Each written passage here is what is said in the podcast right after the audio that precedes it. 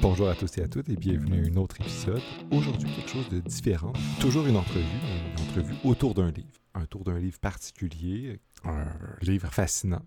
Le livre en question, c'est le livre de Silvia Federici, euh, l'historienne féministe marxiste, euh, Caliban et la sorcière. Ça parle d'histoire, d'économie, mais aussi de sorcières, de sorcellerie, de représentation de la nature, d'oppression, d'enjeux de, de pouvoir. C'est très, très intéressant comme livre, très riche aussi.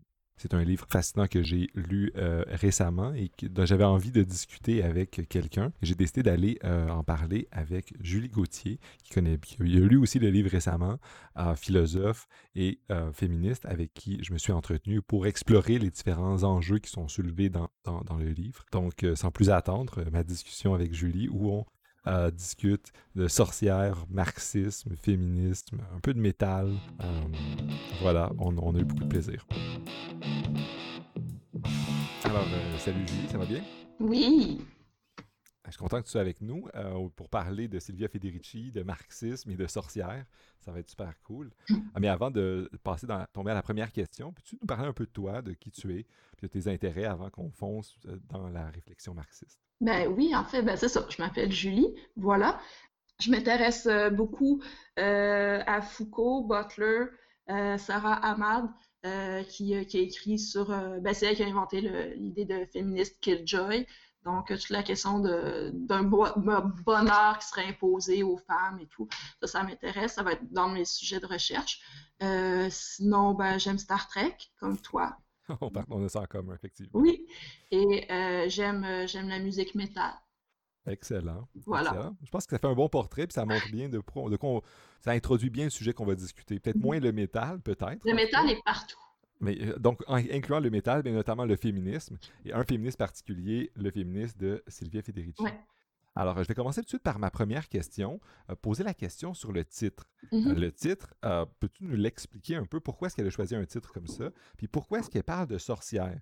Parce que, à première vue, quand on, pour imaginer ça, on, peut peut-être être surpris de voir que c'est un texte critique du capitalisme, un texte historique. Pourquoi est-ce que ben, elle a choisi le thème et de présenter son livre comme un livre sur les sorcières? Ouais, ben en fait, c'est ça, c'est que Silvia Federici, à la base, c'est une historienne, hein, et euh, la figure de Caliban revient dans, dans le livre euh, que moi j'ai lu, Caliban et la sorcière, mais il revient dans un autre de ses livres qu'elle avait écrit avant, qui s'appelle Il Gran Calibano, en, italien. Et euh, Caliban, en fait, si, si, pour ceux qui ne le savent pas, je ne sais pas si tu le savais d'ailleurs, c'est un personnage de la tempête de Shakespeare.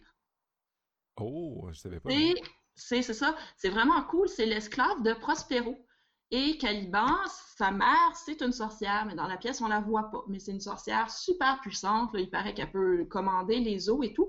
Et Caliban, c'est euh, l'esclave insoumis. Il vivait sur l'île, Prospero arrive et il met Caliban en esclavage et Caliban va constamment euh, se révolter contre sa situation d'esclave. Donc, c'est une figure qui revient souvent dans, euh, dans les écrits de Federici et Caliban est devenu une figure de l'anticolonialisme. Euh, c'est comme, comme un peu devenu la, le personnage de référence de l'anticolonialisme. L'idée de la sorcière, ben, c'est justement ça, c'est que c'est sa mère, Caliban, il est très puissant, il est très fort, il a été assujetti.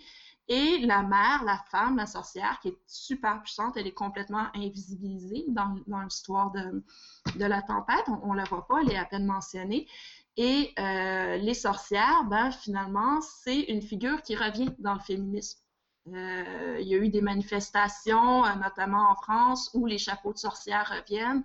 La, la, la, figure de la sorcière qui fait ses potions magiques et tout, qui, qui, devient, dans notre époque moderne, une figure de féministe comme une, une, femme insoumise, une femme proche de la nature, évidemment. Puis là, il y a des liens à faire avec le féminisme et l'environnementalisme, et euh, une femme qui a subi euh, à la fin du Moyen Âge là, euh, énormément de discrimination, la chasse aux sorcières, on, connaît ça.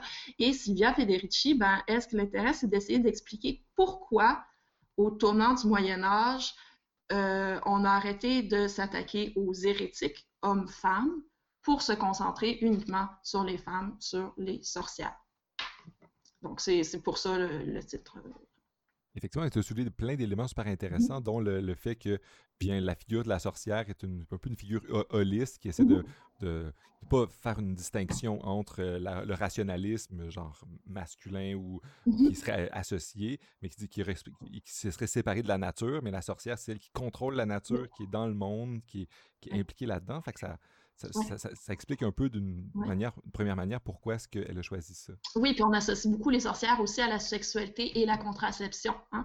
Et euh, ce qu'elle dit, c'est quand même intéressant, c'est une historienne, là, elle, cite mm-hmm. beaucoup ses sources et tout là, dans le livre, mais c'est que euh, quand on est passé de la chasse à l'hérétique sans faire de distinction entre les hommes et les femmes à une chasse aux sorcières, là, les crimes de nature sexuelle puis les crimes de contraception ont commencé à sortir aussi. C'était pas mentionné quand on faisait des, des, chasses à l'hérétique, qu'il euh, y avait des orgies, il y avait euh, des avortements et tout ça, c'était...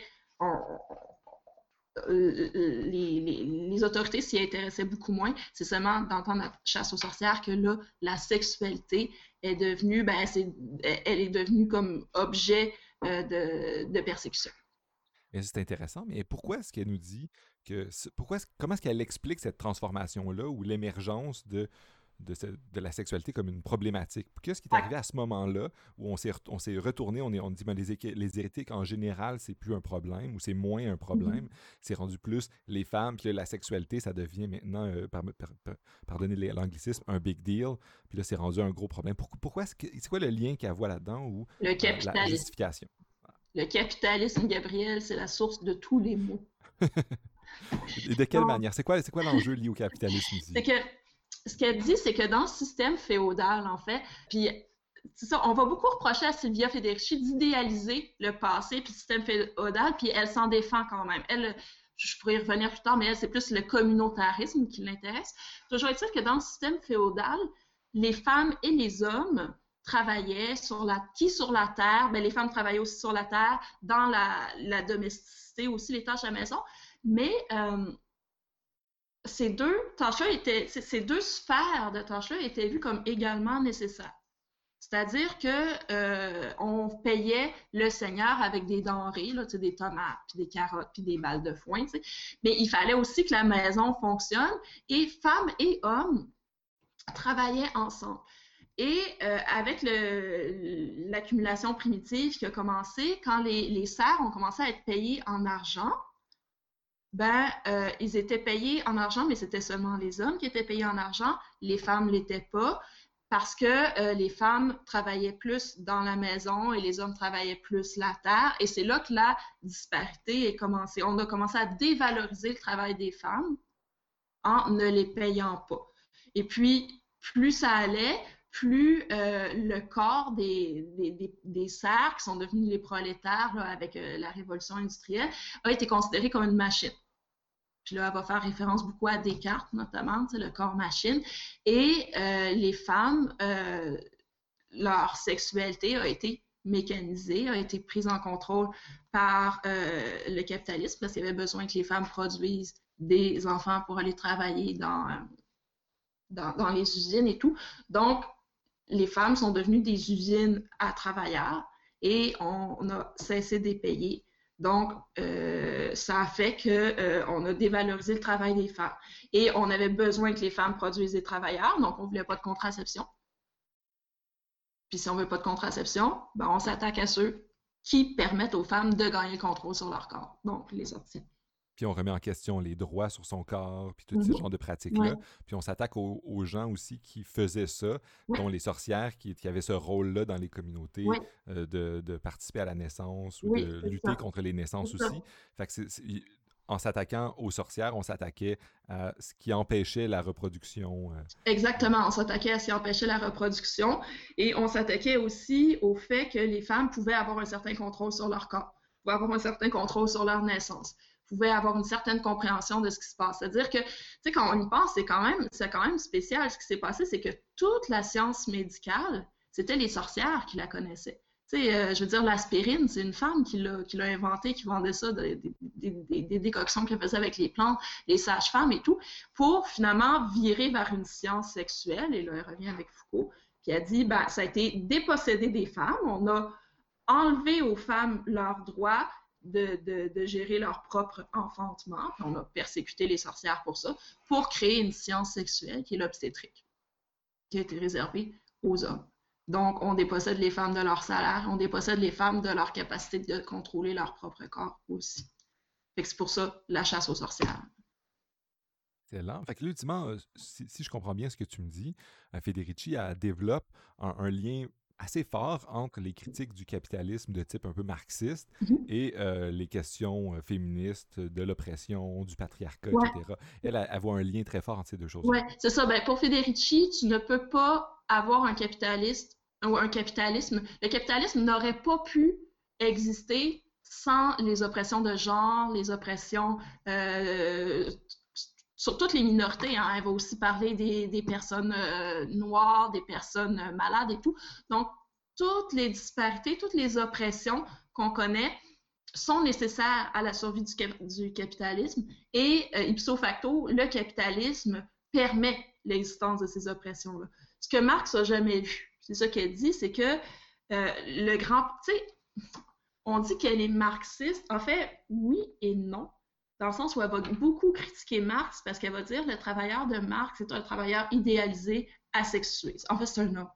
Il s'est intéressé euh, aux, problèmes du capitalisme et aux problèmes posés par le capitalisme seulement sur un travailleur homme blanc, en santé, etc.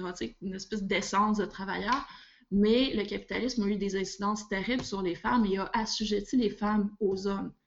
Tu les prolétaires blancs, pour Sylvia Frederici, euh, étaient quand même les maîtres des femmes.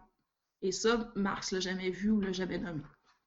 Effectivement, donc il y aurait eu une faiblesse fondamentale dans son approche où il se concentrerait juste sur euh, les hommes blancs, en laissant de côté d'autres gens qui subissent l'oppression. Même si le projet de Marx était de lutter contre les oppressions, il y a plein d'oppressions qu'il n'a pas vues, euh, ceux de couleur, de genre, etc. Tout à fait. Puis tu sais, je dirais pas juste Marx, là. Donne-moi un philosophe homme qui a parlé des femmes ce fut longtemps un, angle mort très problématique, effectivement. Mm. Hum, très, très bon. Fait euh, est-ce que cette lecture-là de l'histoire des sorcières, est-ce que c'est une lecture qui, qui, critique à 100% le capitalisme, puis dit la seule moyen de libérer les femmes de, de l'oppression, c'est de se débarrasser du capitalisme, ou en fait, c'est pour dire, mais le capitalisme, il a, créé ça, puis on peut essayer de trouver des stratégies pour lutter contre ça. C'est quoi, c'est, quoi un peu la, sa perspective face au lien entre capitalisme et féminisme? Ben, ben, c'est une super bonne question parce que quand, euh, quand j'ai entendu parler de Federici pour la première fois, c'est que je connaissais un peu euh, sa thèse, puis bon, j'ai commandé euh, le livre à la librairie. J'en parlais avec des collègues, puis tu sais, eux, leur première réaction, c'est de dire, mais non, tu sais, le capitalisme a libéré les femmes. Pense aux, guerres mondiales, tu sais, quand, quand, les femmes ont pu rejoindre le marché du travail, c'est parce que le capitalisme avait besoin des femmes dans les usines et tout. Puis ce que Federici dit de ça, c'est que ce n'est qu'une illusion de libération. C'est que les femmes qui sont allées travailler dans les usines ou les femmes qui pensent être libérées par le capitalisme sont opprimées comme les hommes prolétaires, mais encore plus à cause euh, des disparités salariales, euh, euh, du fait que quand on n'a plus besoin d'elles, on les relègue, on les renvoie à la maison, des trucs comme ça. Donc, pour elles, c'est impossible de régler les problèmes soulevés par le féminisme tant et aussi longtemps qu'on va avoir un système capitaliste. le patriarcat et le capitalisme ça marche main dans la main. D'ailleurs, euh, dans un de ses livres, un de ses livres s'intitule Le capitalisme patriarcal. On ne peut pas penser un sans l'autre. C'est assez clair comme position. Oui, oui, c'est vraiment très clair. Euh, c'est assez limpide. Elle le dit, euh, elle le dit de façon très, très directe. Une autre chose que j'aimerais, j'aimerais bien comprendre, euh, dans sa perspective, elle parle beaucoup bon, de, des tendances historiques, puis elle mm-hmm. décrit ça de manière, disons, macro ou de l'extérieur en disant, bien, c'est l'émergence euh, du capitalisme qui mm-hmm. a euh, eu ces dynamiques sociales-là, puis qui ont fait que les individus ont, arrêté de se concentrer sur les hérétiques, comme on dit au début, puis se concentrer sur les sorcières et sur les femmes, mm-hmm. et de développer tout ce qu'on vient de dire. Et, ça, ça, se veut donc une perspective très holiste qui n'est pas individualiste, qui dit, mais qui, dit pas, c'est pas la faute de certaines personnes, des mhm. personnes qu'on peut pointer du doigt en disant, mais c'est cette personne-là dans l'histoire, mhm. c'est elle qui a eu l'idée euh, de faire ça. Mais en fait, c'est des dynamiques sociales. Ouais, ben c'est ça, je pense. J'ai écouté une entrevue avec elle, puis la question lui a été posée parce qu'elle se l'est fait reprocher beaucoup par des, historiens aussi de, euh, de parler que de grandes situations qui ont l'air plus ou moins abstraites, plutôt que d'aller dans des, euh, euh, situations très concrètes, dire telle, telle personne, on fait ça, ça, ça. Ce qui est un peu contre-intuitif, je pense, je ne suis pas historienne, dans les démarches habituelles du travail d'historien ou d'historienne. Mais elle a dit, ce qu'elle répondait, c'était que c'est impossible de comprendre une situation si on ne développe pas une vue d'ensemble avant. Fait que oui, c'est une approche holistique, c'est le bon mot. Puis euh, je pense qu'elle l'assume totalement. Puis euh, moi, du peu de connaissances que j'ai sur la vie puis sur comment je fonctionne, cette approche-là me convient. Mais... je peux comprendre. Puis en plus, ça peut ouvrir la porte ensuite à d'autres historiens qui ont une, voix, une fois euh, un cadre général d'analyse, peuvent aller voir si ça se, ça se précise dans des cas particuliers. Peut-être que ce qu'elle propose, elle, c'est justement un cadre général d'analyse qui est différent ou essayer de changer un peu le, paradigme de recherche, si tu veux. Excellent. Mm. Euh, mon autre question serait donc de continuer sur ça en disant, c'est une euh, théoricienne, une historienne notamment, puis son analyse se porte sur ce qui s'est passé euh, à, ce moment-là dans l'histoire, à mm-hmm. l'émergence du capitalisme. Mm-hmm. Est-ce qu'il y a quelque chose qu'on peut apprendre de nos jours avec ça? Parce qu'on peut imaginer que, bien, elle, fait juste, elle a décrit un phénomène, elle a dit, bon, il s'est passé ça, ça explique la domination des femmes par le capitalisme, etc. Puis là, on dit, bon, ben, c'est bien beau, mais de nos jours, euh, certaines personnes pourraient rétorquer, ben, c'est pas, c'est plus pareil, euh, on n'a plus les usines, euh, on, est rendu à un, stade du capitalisme avancé, ou une autre. les conditions matérielles d'existence, comme on pourrait dire dans une tradition marxiste, sont différentes. Oui, mais ben, c'est ça, tu sais, je veux dire, est-ce qu'elle décrit, c'est l'émergence du capitalisme et l'émergence des différences de classe, différences de genre, différences, tu sais? Fait que on, a continué comme ça et elle dit ben voilà d'où viennent les différences entre les hommes et les femmes. Voilà pourquoi les femmes ne sont pas ou ne peuvent pas actuellement euh, atteindre l'égalité. Mais elle va finir son livre sur euh, de Calvin la sorcière. Elle va finir en parlant euh, des pays qui sont en processus d'accumulation primitive, donc en processus de développement capitaliste, beaucoup en Afrique où en Amérique latine, et elle dit il y a des chasses aux sorcières encore qui se font. nous, on ne le voit plus, les sorcières de elle parle un peu des sorcières de Salem aux États-Unis, mais euh, encore aujourd'hui, en Afrique, il y a beaucoup, beaucoup de procès pour sorcellerie qui se font. Puis euh, je pense qu'elle dit ben, on peut appliquer le cadre qu'elle a mis là, euh, ce qu'elle a dit sur l'Europe au tournant du Moyen Âge s'applique à ce qui se passe actuellement euh, en Afrique. Fait que c'est pas, pas terminé, c'est pas, c'est pas, euh, pas dépassé là, ce qu'elle dit. Puis ça permet de comprendre un peu euh, finalement ben, ce que vivent, ce que vivent les femmes là-bas. Voilà, c'est pas seulement une, histoire passée qui est comme un mmh. peu de, l'archéologie qu'on va faire d'événements, mais en fait, c'est une histoire qui a lieu à d'autres endroits, puis qui suit les mêmes logiques d'accumulation, de contrôle des femmes, des naissances, puis, qui prend un peu ces genres d'idées-là. Oui, et puis elle parle beaucoup du lien entre les femmes et la défense du territoire, avoir comme la terre.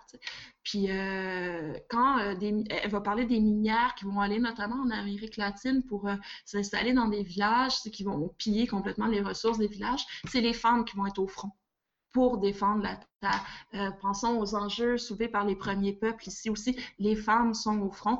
Donc, il y a toute cette nécessité-là de briser l'espèce de sentiment de communauté que les gens vont avoir face euh, aux autres dans, leur groupe, puis face à leur terre d'appartenance. Et pour faire ça, ce qu'elle dit, il ben, faut s'attaquer aux femmes parce que c'est les femmes qui sont les piliers des communautés. Oui, c'est les femmes qui s'occupent de la nourriture, euh, les enfants, de tout ce qui est commensalité finalement. Et c'est les femmes aussi qui euh, ont un rapport à la terre et qui vont protéger la terre, qui vont être les premières au front pour ça. Donc, les, les grands empires capitalistes vont essayer de fragiliser euh, les femmes pour pouvoir atteindre finalement cette terre-là et fragiliser les communautés qui les défendent. Ça revient un peu à ce que tu disais au début en présentant pourquoi les sorcières, parce que les sorcières mmh. sont liées au corps, sont liées à la vie, sont liées à la nature. Ils essaient de s'éloigner de la dualité euh, corps, esprit et rationalité en disant non, on, est, on, est matériellement là. Ça, ça lie au marxisme, puis ça lie à tout ce que tu viens de nous dire, en fait, sur le fait que les femmes sont liées à la nature, puis ils protègent les mmh. communautés, puis le capitalisme essaie de défaire ça pour perpétuer le, cycle d'accumulation du capital, d'exploitation des ressources. Oui, puis tu sais, c'est quand même vraiment intéressant parce qu'elle va dire finalement toute la, la magie. les gens au Moyen Âge et tout avaient des conceptions magiques, avaient des conceptions euh, aujourd'hui on dirait hippie, là, mais tu sais, Gaïa et tout, mais ça va à l'encontre des idéaux capitalistes. Tu sais, ah, la terre va me nourrir, etc. Mais si la terre est bonne pour moi, je ne vais pas travailler sans, sans et eau, genre, pour, pour quelqu'un d'autre. Sais. Fait qu'il a fallu démoniser ça, il a fallu euh, enlever tout cet imaginaire magique, mystique, mystérieux de la terre, la désacraliser finalement. Désacraliser la terre pour pouvoir l'exploiter. Si tu la vois comme quelque chose de sacré, tu ne la laisseras jamais se faire exploiter. Et en attaquant la figure de la sorcière, ben, on attaque toute cette dimension magique. Là. Inversement, comme tu décrivais, il y a un retour de la figure de la sorcière par le mouvement féministe qui dit, mais en fait, non, il faut se réapproprier ce genre de choses-là. Ces idéaux-là qui ont été défaits, qui nous éloignent de la nature, des questions de la vie, du contrôle du corps, etc. En tout cas, moi, j'aime bien ça, les affaires de sorciers, puis machin, j'aime bien Harry Potter, puis trucs comme ça, là, je trouve ça intéressant.